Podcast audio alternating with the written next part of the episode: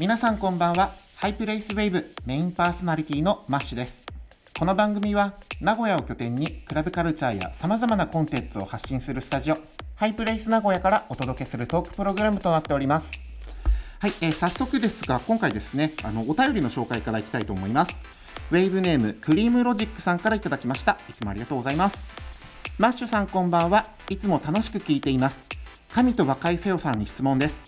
いつも Twitter で VTuber の話をされていますがその合間でたまにがっつり深い日本語ラップの話が出てくるのが不思議でなりません。昔の日本語ラップをリアルタイムで聞いていないのでツイートは非常に勉強になることが多いのですが若井さんが何者なのかますますわからなくなってきます。若井さんあなたは一体何者なのですか？というメッセージいただいております。そうですね。今回のゲスト神と若井瀬尾さんなんですけれどもあのツイートだったりミックスだったりこの各地で開催される DJ イベントでよく目にする方ですよね。あのヒップホップとかあとラブライブの話もされてて僕自身どんな人なんだろうってやっぱ興味止まらないですね。今回はそんな神と若井瀬尾さんとおしゃべりしてあれこれ深掘りできたらなと思っております。それではゲストの登場です。よろしくお願いします。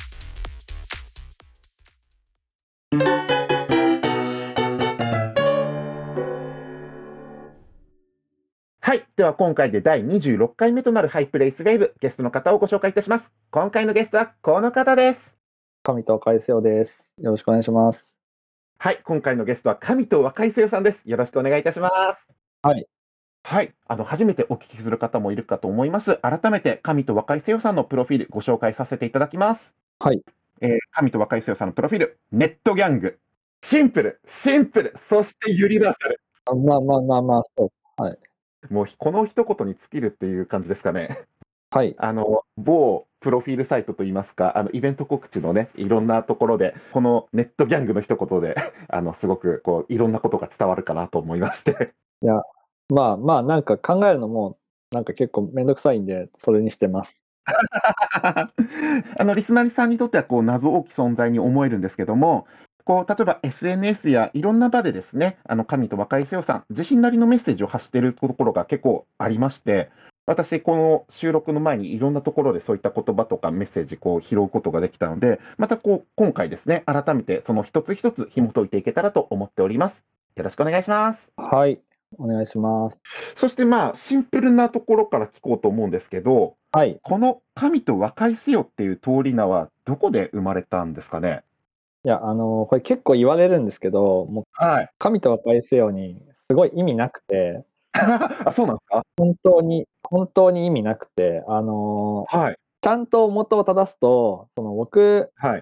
格闘ゲームの大会とかを見るのが好きで、もともと。十何年ぐらい前から、はい。そういうの見てた時に、あの、はい。2009年だか8年くらいの、あの、はいパンフレットに載ってたチーム名を、あの、たまたま引用しただけで、本当に意味がないです。え、じゃあそのチーム名とかで、神と和解せよっていうチームがあって、そこからこう、影響を受けましたっていうか、あの、そこから拝借してますみたいな感じなんですね。いや、まあ、そうですね。別にそのチームに思い入れもないし、別に本当にただ引用しただけです。あ、そうだったんだ。はい。なんか、ものすごい思想があるのかなっていうようなことも考えたりしたんですけど。いや、なないです。逆に逆に結構思想強い名前だったっぽくて、なんかそりゃそうですよ。ちょっと困っ 僕のお友達で、なんか右翼くんとかもいるんで。あ、そうですね、右翼。あ、その系譜とか思いながら。はい。まあ、右翼左翼なんでね、どちらかというと。はい。ですよね。で、あのプロフィールとかでもないんですけど、はい、その神と和解せよっていうのが DJ として活動してたってわけじゃないみたいなんですよね。あ、まあまあ、そうですね。本当にその、なんていうか、サブアカです。あの、サブアカとして。あの、ネットのハンドルネーム的な。はい。うん。で、またちょっとここでお聞きしたいのが、その DJ 活動を行うに至ったいきさつっていうのはどんなところになるんですか？あえー、っとですね、あの、DJ まあ、一応なんかちょっと真似的なことはしてたんですけど、それまでの間。はい、まあなんか別にそんなちゃんとやってなくて、あの、はい、えっと、一気ハウスっていう、あの、一気くんっていう、あの、土浦、あの茨城県の、その、はい、VJ の人がいるんですけど、その人の家で、その周りというか、まあ仲いい周りで DJ をするっていう機会があって、その家で。その人の家でなんかやるみたいなのがあって、その時に DJ をたまたまちょっとやってたのを拡大していったら今の感じになったという感じです。なるほど。じゃあ、始まりとしては、あくまで友達周りで集まってた中でといった感じだったんですよね。まあまあそうかもしれないです。はい。はい。で、そしてですね、皆さんちょっとこれ聞いていただきたいのは、その活動みたいなちょっと集まりの遊びを経て、今2回目の出演が名古屋だったっていうね。ああ、そうです、そうです、そうです、そうです。はい。2回目、1回目、1回目がどこだったかも全然覚えてないですけど、多分はい2回目とか何回目かが名古屋のマイブームっていう、そうです、あの、はいバニキ君が今、今というかやってた、えっと、やつですね、そのイベントで。はい。そうですね。はい。今回、この、あの、ハイナミでも、シャープ22であの出演していただいた、あの、ダニーっていうはいですはいはい。けども、そうですね。彼もメンバーのマイブームが、えっと、1周年ですね。はいはい。のアニバーサリーの時にですね、行ったパーティーで、えっと、神と若いせよさんがゲスト出演といった形で、そうです。これ今、ラインナップを見返すと、まあ、すごいんですよ。ちょっと読み上げていいですか？あはい、どうぞ。はい。あの、レギュラーメンバーはもちろんのこと、ゲストの DJ として、あの、菅貴彦さん、あはいはいはい。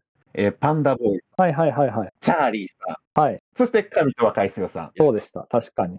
考えると、あのマイブームの先見性がすごいな。いや、まあ確かに、あのーなんかね、その日も、うん。なんで、なんで呼ばれたのかちょっとあんまよく覚えてないんですけど、まあ呼んでくれたんで、はいあのー本当でもマイブームから始まったと言って過言でないです、本当に。いじゃあもう、はいある意味、名古屋が生み出した DJ、もう神とは。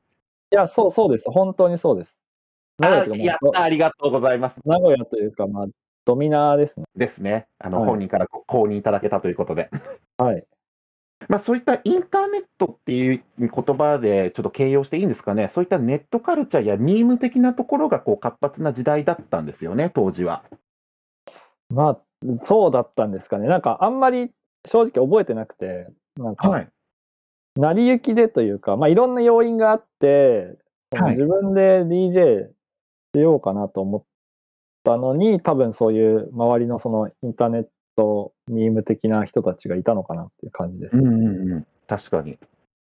やっぱあの鳥七味っていう男がいて、そいつの影響がめちゃくちゃでかいです、僕は。はい、存じ上げております。だから、まあ、鳥七味のパロディで始めたので、正直。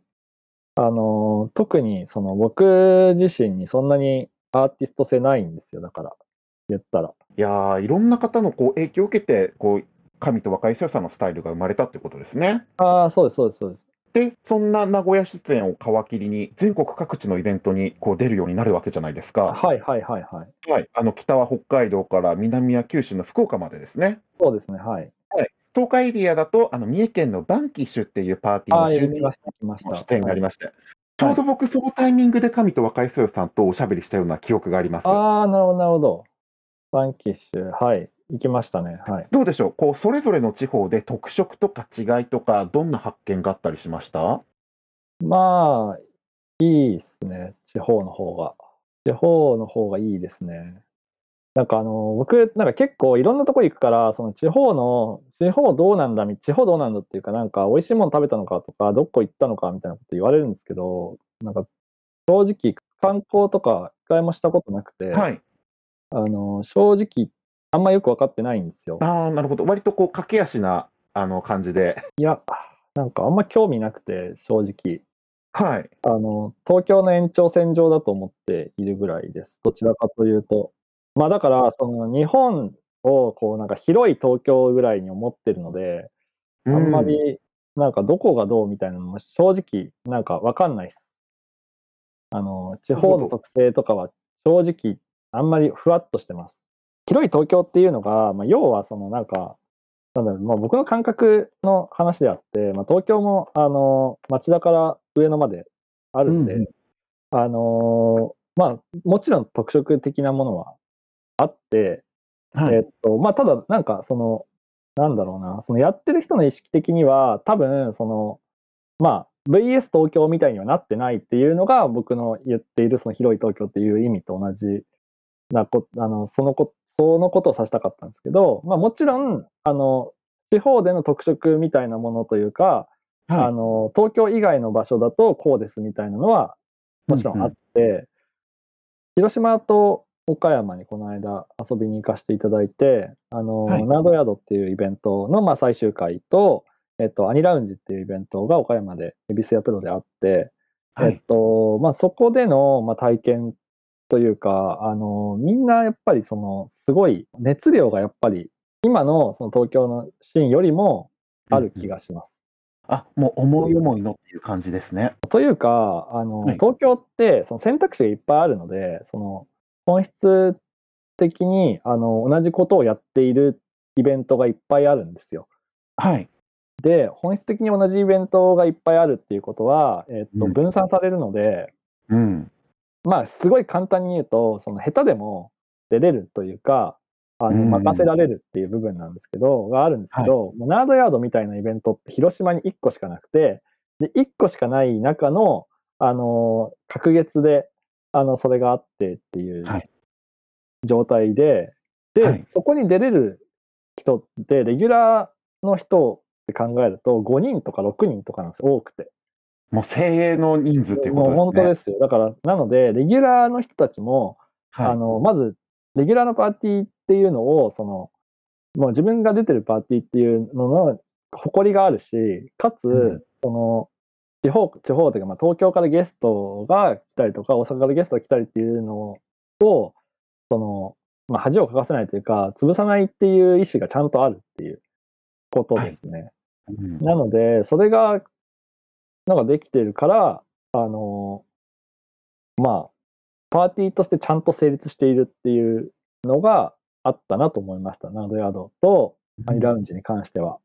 はい。で、あの、本当、あの、各所で言ってるんですけど、あの、伊豆っていう男がいて、IZU って書く伊豆っていう男がいて、あの、エビスヤプロっていう箱の名門、は名門の、えっ、と、その、なんていうか、ライブハウス兼クラブの店員をやりながらやってる人なんですけど、あの、その人が、まあ、やっぱり、あの、普段ハウスっぽいアニラジ、アニラジじゃない、アニリミをやってるんですけど、それを、あの、やってるのに、今回テクノでやるっていう選択をちゃんとしてて、その、うん。まあ、なんでかっていうと、その、ゲストの人たちが結構その、あの、まあ、ドトノイとマイ、えっ、と、あとかけるくんみたいな感じだったんですけど、あの、まあ、広く言うと、ガラージとか、あとビッグルームハウス、EDM、あの、なんだっけ、あの、ベースハウスとかって、まあ、どちらかというとガラージ系統の、ハウス系統の音楽なんで、そこに競合しないように、あの、テクノをやるっていう選択をしてて、でもそれって、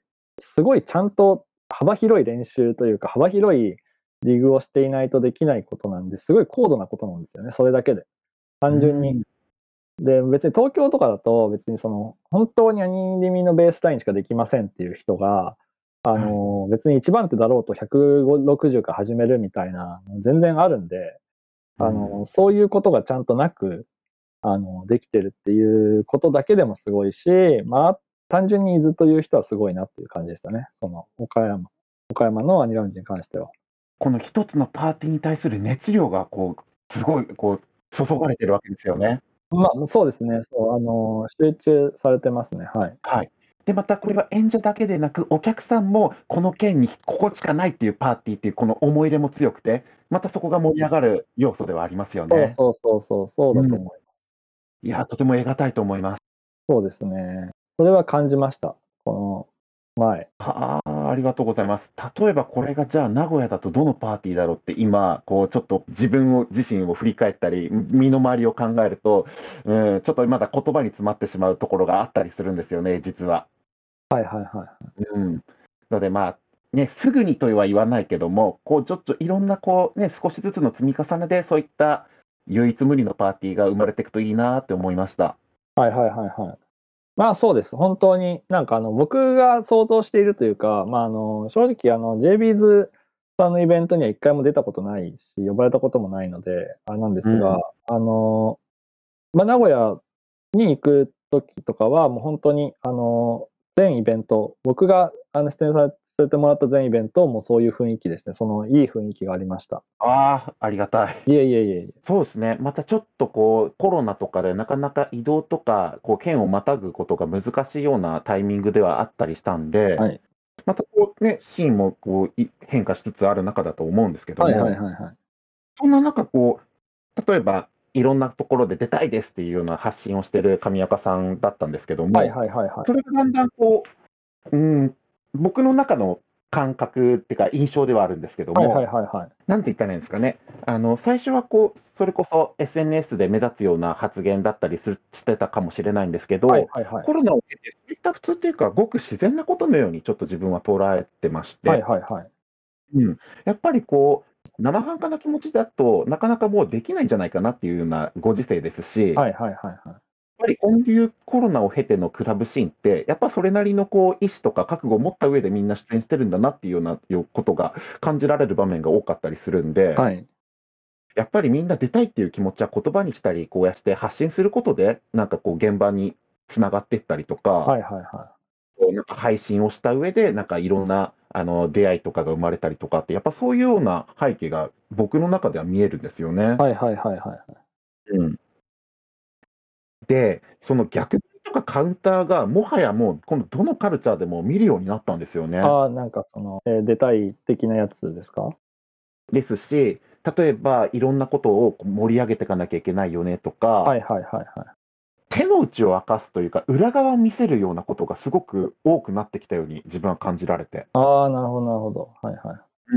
なんかこう、例えば、えーと、イベント出演します、えっとトラックいます、こうは公開しますって中で、実はこんなことがありましたとか、実はこういった意図がありますっていうのを、もうこう、エヴァンゲリオンの考察じゃないですけど、作り手側がこう見せることが多いんですよね。はいはいはいはいはい。まあ、言っちゃえばブーメランですけど、このハイナミだってそうなんですよ。ああ、はいはいはいはいはいはい。はい。なんかクラブとかのバーカンで喋ってたりだとか、あなんなら居酒屋で喋るようなことをこうやってポッドキャストにしてるわけですから。はいはいはいはい。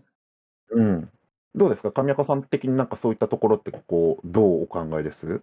ああ、まあでも確かにそういうあ流れはあるんですかね。うん。まあなんかその、まあ僕はもうむしろ逆に最近はもう何もやってないですね。そういうプロモーションでどうこうみたいなのはなんかそんなにやらなくなりましたね。なんか自然と。うん。まあだから出たいとも言ってないですね。最近は。確かに、ここ数年というか、まあ、あの、今年に入ってからそういったところは、まあ、確かに少なくなってきてるありますね。最近は本当にまあ言っても、まあありがたいことになんか出れてるは、は出れてるので、うん、うん、うん。まあ別になんかそう言わなくても結構なんかオファーもいただけるようになったのでっていう感じではありますね。確かに、確かに。いや、でもだからもっとでかいところじゃないですか、どちらかというと、その目指すべきはいところが。うん。だからそこはなんかどうやったら出れるのかなとは思いますね。だから本当にあの、フジロックとか、はい、はい、はい。もうちょっと大きいステージのところですね。そういう話になってくると思う。はい。フジロックとか、そのサマソニみたいなところに DJ で出るにはどうしたらいいのかみたいなことじゃないですかね。やるべきことは。確かにな。もう、これはみ結構ね、いろんなキャリアをこう踏んでる人は、結構その辺のビジョンも視野に入れて動いてますもんね。いや、まあそうですね。いや、わかんないですけど、その別になんかそのね、僕ごときで全然その調子乗んないみたいな感じのこと思われるかもしれないんですけど、うんまあ多分なんかその、あんま同じことやっててもしょうがないので、っていううん。気持ちが多分あるんだと思います。こう変化っていうところで言いますと、はい。あの山影ビーツさんとの B2B ユニット JAU あ、のそのはいはいはいはいはいはい。ですよね。そうですね。はいあの年齢も一回りぐらい違うこう2人にはなるんですが、はい。こういったこの結成したエピソードとかってお伺いしていいですか？その山影さんとなぜ組むようになったのかってちょっと僕もシンプルに気になってて。いや、あのーまあ、山影ビーツっていう男が、まあ、その、たまたま茨城県出身で、僕も茨城県出身だったんで、はい。で、その時になんか、その、組みたいみたいな話をするわけでもなく、勝手に僕がツイートにしたんですよ。その、なるほど。なんかその、山影ビーツとのユニット、あの、始めますって言ったんですよ。あの、はい。常バンド煽り運転っていう名前でって、まあそういうギャグ、ギャグがあったんですけど、はいはいはいはい。それがそのままやってるってだけで。へえ。あ、なるほど。なんか特に相手に許可を取ったわけでもなく、いきなり始めました。はい。あもうそんな中で、じゃあ、あの、いろんなタイミングがあって、流れあまあがそうですね、そうですね、はい。うんうんうん。いいですよね。こう、あの、ミックスも聞かせていただいたんですね。はいはいはいはいはい。で、あの、YouTube でお二人のね、コメンタリーの動画があるじゃないですか。ああ、そうそうですね、そうですね。で、そこでこう、いろんなね、こう、エピソードとかを交えながらお話しされてて、はいはいはい。そう、なんかこう、引用性のある音楽っていうところの。話になるんですけど、やっぱオタクとしてはこの文脈とかストーリーが見えるとすごくこう、ウキウキしちゃうんですよね。はいはいはいはいはいはい。またそういったところ、さっきのお話にもなるんですけども、そういった裏側がちょっと見えると、やっぱ嬉しいななんてね。そうですね。うん。でもこれを公開したのが昨年のいつぐらいでしたっけ？えーっと、去年、ん去年の、あんまちょっと自分でも覚えてないんですよね、そんなに。で、えー確か今 YouTube の履歴見ますと、2021年の、まあ、あ夏終わりから秋ぐらいですあーそんかね。なもんだった。はいはいはいはいはいで。おそらくこれのね、YouTube 公開した流れで、あの、ブオカワアゲハとかにも出演してると思うんああ、ですよ。そうそうかもしれないです。はい、そうかもしれないですよねはいそうそうそう。とかなんで、やなんでしょうね、上岡さんの中での当時のフェーズといいますか、はいはいはいそういっ。たところを経て、今年のモードになってるっていうような感じなんですかね。そうですね。うんなんかあの、その時にどうしてもなんかコメンタリーみたいなのやりたくて、はい。むしろそのコメンタリーを作るために DJ ミックス作ったまでありますね。ああ、はい。これは過去のツイートからも遡るとこう伺えるんですけども、はいはいはいはい。やっぱり今の時代、シンプルにこう素直にミックスを聞く人って本当にごくごくわずかだから、、はいろんな工夫を凝らして聞いてもらわないと、もうみんなに相手にしてもらえないみたいなようなツイートがあったんですね、神岡さんの。あまあまあそうですね。そうそう、あ、確かになっていう、自分もそこは共感できるところだったので、はい。やっぱり今回のそのおコメンタリーしかり、えーハイプレイバース昨年ですよね、出演された際の、はいはい。自作のラジオミックスを提出されたといったお話も聞きましたし、そうですね。はい。実際自分もそのミックスクラウド聞いてみて、はいはいはい。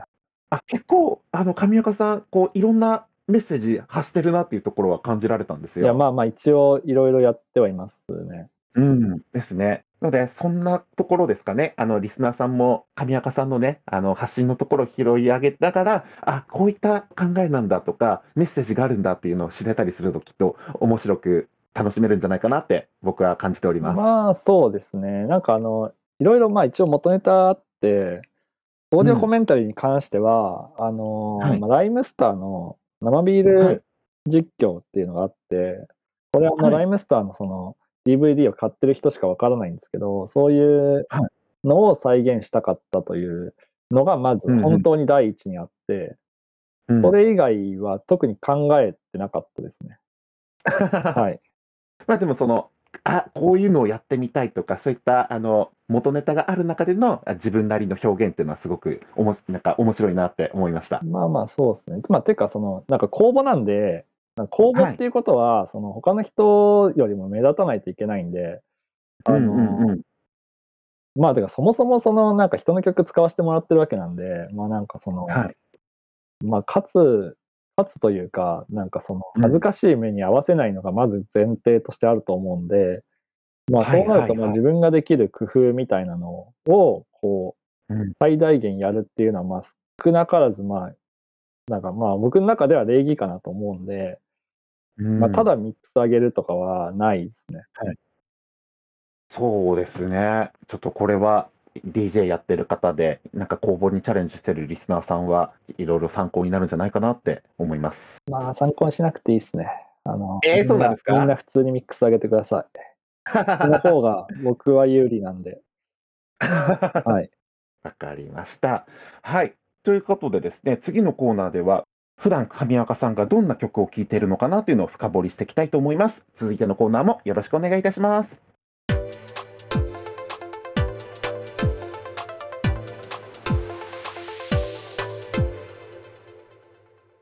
続いては毎回お題に沿った曲をセレクトし、プレイリストを作成するコーナー、ハッシュタグ MP です。えー今回の特集はサイドプロジェクト楽曲となっております。えー本筋とは別で名義を作ったり、新たな世界観やアーティスト像を描く楽曲、そんな別名企画を通して、のびのびとした表現を放つ楽曲を集めて、プレイリストを作成していきましょう。ということでですね、Spotify でお聴きの方は、あの、神と若いせよさんがですね、好きな曲を集めてる This is 神と若いせよっていうあのプレイリストがあるんですよ。あ 確かに。これ、あの、Spotify オフィシャルじゃないかっていうぐらいな、あの、完璧なアートワークで。あの、それはあの、安室奈美夫という人がですね、はいアートワークをいきなり作ったので、はいじ。ゃあ、しょうがないから、Spotify のプレイリストを作っただけです。あ、そうなんですか？いや、守備範囲めちゃくちゃ広いんですよ、これ。やりたくてやったわけではないですね、あんままあんまり。そうなんですか？まあまあ、でも、なんかギャグ、ギャグです、それは。はいはいはい。はいということで、今回はサイドプロジェクト楽曲という特集なので、なんかこう、はいアーティストさんの変名だったり、別名義で発表されている楽曲でおすすめがありましたら教えていただけますでしょうか？おすすめ。おすすめ、別名義。いやー、なるほど。うん。じゃあまず先に、ハイナミ選考委員会がですね、セレクトしたからちょっとご紹介させていただきますね。はい。まあ、例えばですけども、えー昨年、あの紅白にも出場しました、えーミレニアムパレードの U ですね、こちら、キングヌーのですね、あのメンバーがまた別プロジェクトとして立ち上げてる楽曲だったりとか、その他ですと、あの DJ ニュータウンさんの2005ですね、こちら、いろんなリミックスとか、あのアートワークとか、いろんなところをたどっていくと、もしかしたらあの人なんじゃないかなと思うような楽曲ですね。はい。あと、その他ですと、えースクリレックスとボーイズノイズで、えードッグブラックトっていうプロジェクトがありまして、こちらの楽曲も、えーハイナミ選考委員会えーセレクトしております。はい。こんな感じで、ちょっと今回は楽曲を集めていこうかなっていう感じなんですけども、なるほど。どうします？ちょっと私の楽曲セレクトから言いましょうか？それとも。あ、じゃあそちらからお願いします。かしこまりました。では、私がですね、今回ちょっとセレクトした楽曲、ご紹介させていただきます。ちょっとまあ昔の楽曲になるんですけども、あのステディコーのステイゴールドっていう曲が大好きで、はいはいはいはい。さんご存知ですかね？てか、ご存知ですかね？って失礼だな。ごめんなさいね。正直、ステディコーははい聞いちゃダメって言われてたので、聞いたことないです。あらまはい。私はちょうどど真ん中世代なんですよ。ドラゴンアッシュだったり、スケボーキングだったり、リップスライムとか、そういったど真ん中での、ちょっと高に受けた時期をね、経てきたんで。ちょっとあんま聞いちゃいけないって言われていたので、あ、あんま本当です聞いたこかとないんですよね。本当に。すいません。いえいえいえ。あともう一つご紹介しますのが、トラストリックというアーティストさんで、えー未来型アンサーという楽曲です。こちらはですね、あの神田沙也加さんと、えービリーさんっていう二人組のユニットでして、えー2014年から16年にかけて活動していったアーティストさんです。はいはい。はい、あの主にアニソンとかのそういったオープニング楽曲でよく知られてるんじゃないかなと思います。なるほど。はい、こんなところですね。私は今回2曲ちょっとセレクトさせていただきます。これはあれなんですか？えっと、Spotify にある曲ってことですか？あ、そうですね。えー、じゃあ、16フリップさんのはい、花と雨のリミックスとかですかね。いいですね。はい。それが、まあ、最近正体が明かされた人ですね。多分、最近というか、なんかわかんないです。いつから明かしてたのか、いつから明かしてなかったのかわかんないですけど、そういう人のはい。ビートのやつですね。えー、ちょっとこれはチェックしてみたいと思います。はい。ありがとうございます。えーはい。ああ、じゃあ、ああと、あと、そう、あ、時事ネタなんですけど、はい。えっ、と、クラブランティスっていうリミックスのなんか、ランティス主導のコンピというか、そのプロジェクトの中のリミックスフューチャーっていうコンピの、はい。スヤリスト生活はい。のリミックスが DC マイジーさんというので、DC マイジーさんっていうのが、あの、はいまあ、元レディースオンリーの箱谷くんの別名義というそうですね感じになってま。して、そはい。れがとても良かった。ありがとうございます。これ本当つい最近リリースされたコンピレーションでしたよね。そうです、そうです。僕もちょっとチェックしました。リリースしてまだ数日も経ってないタイミングですもんね。あ、そうです、そうです、そうです。そうそうそう。ちょっと皆さんこちらぜひチェックいただけたらと思います。そんな感じでですね、別名義、サイドプロジェクト、そんな楽曲を集めたプレイリスト、Spotify で聴けるようになっております。こちらも合わせてチェックしてください。よろしくお願いします。はい。そんな流れでですね、あっという間にちょっとエンディングに差し掛かろうとしてあ、ます。そうなんですね。そう。あっという間でしたね。ありがとうございました。はい。まあね、もっとおしゃべりでできたらなと思いますので、また現地のパーティーとかいろいろでおしゃべりしましょう。あ、そうですね。はい。はい。では、そんな紙と若井瀬代さんの今後の活動や出演のなどお知らせありましたら教えていただけますでしょうか？えーっと、まあ、いろいろ出演させていただいて、あの本当にもうすべて大きいも小さいもないんですが、えー北海道に行くことになりました。5月の上旬くらいに。あ、ちょうど連休のタイミングですかね。そうですね、はい、連休終わりぐらいのタイミング、終わりというか最後ぐらいのタイミングで、あのはい北海道にまた行かせていただくので、地方というか遠征だとそういう感じです。まああとはそれぞれあの告知ああると思うんで、ちょっと見ていただければと思います。そうですね。その他、いろんなお知らせは、神と若いせよさんのツイッターなど、いろいろで発信していると思いますので、皆さん合わせてチェックしてください。では、今回のゲスト、神と若いせよさんでした。ありがとうございました。ありがとうございます。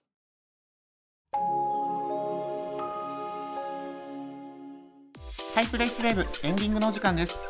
えー今回、神と若いせよさんとご一緒にですね、おしゃべりさせていただきましたが、収録終えた後に感じたことは、やっぱりどこかつかみどころのない不思議な人っていうあの印象です。例えばこうトランプでいうジョーカーのカードみたいなワイルドカード的な感じだったりご自身でねプロフィールに掲げてるネットギャングっていうのが言葉そのものなのかもしれませんああとラブライブの話をしそびれてたまたどっかで話したいな。なんかイベントとかでご一緒できたらあのそういった話もしたらなと思います。今回はとても勉強になりました。番組ではリスナーの皆様からの感想をお待ちしております。ハッシュタグハイナミひらがなでハイナミでどんどんつぶやいてください。そしてパーソナリティやゲストへの質問相談リクエストなどなどメッセージ募集中です。専用の Google フォーム設けておりますのでこちらもよろしくお願いいたします。そして Spotify でお聴きの皆様評価の星印フォローボタンタップして次回の配信も楽しみにしていてください。では今回のハイプレイスウェーブ以上となります。お相手はマッシュでした。バイバーイ。